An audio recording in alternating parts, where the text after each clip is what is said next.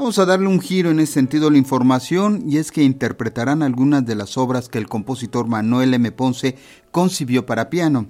El concierto se titula Ponce a dos y estará a cargo de Rodolfo y Roger Ritter.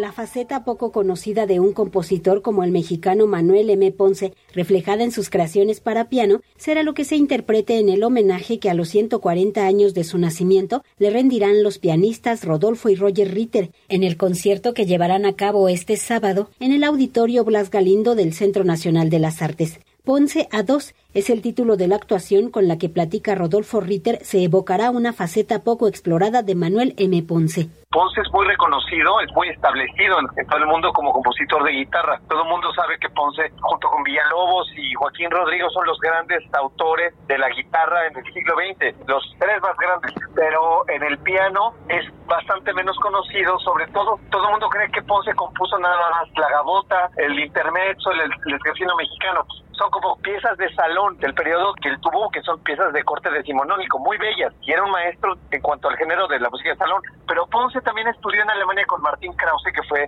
discípulo de Liszt, y dominó todas las formas grandes, o sea, tiene rapsodia, tiene estudios de concierto, tiene baladas, tiene, tiene muchas, tiene conciertos, por supuesto.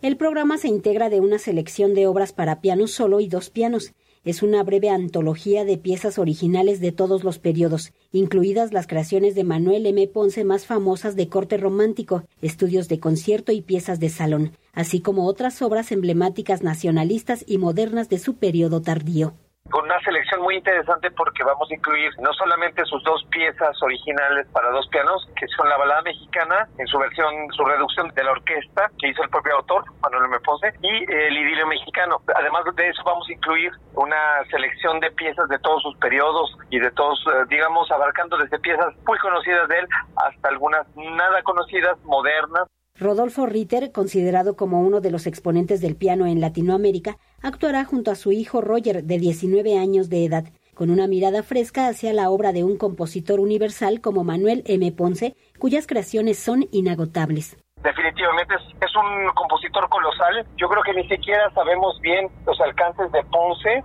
que nos, quedamos siempre cortos. Es mucho más, lo que compuso es mucho más lo que abarcó Ponce le tocó estar en la transición, fue el primer compositor nacionalista, pero le tocó la transición a otros compositores como Carlos Chávez, como Moncayo, como etcétera, y muchos de ellos todavía lo relacionaban con el régimen anterior.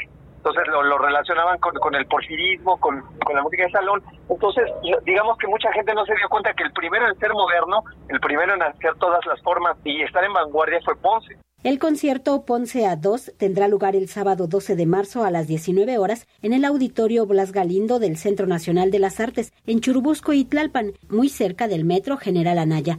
Para Radio Educación, Verónica Romero.